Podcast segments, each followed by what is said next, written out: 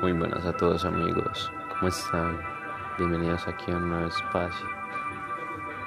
Eh, que ya están por acabarse.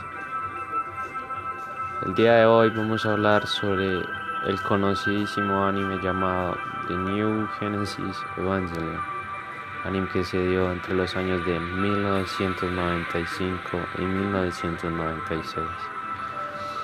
Esta serie también es conocida como Evangelion.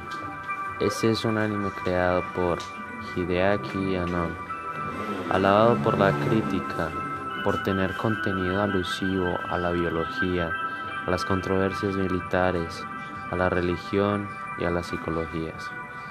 Todo está canalizado en la vida de Shinji, un adolescente reclutado por su propio padre para pilotar un super robot gigante debe repeler el ataque de los ángeles que planean destruir la Tierra. En mi opinión, el Evangelio es un anime demasiado bien estructurado, que como todo manga o la mayoría hacen animación. El anime trata de robots que pelean contra ángeles. La historia es contada desde la perspectiva de Shinji, el protagonista principal, donde muestra la vida en Japón y la vida de Nero.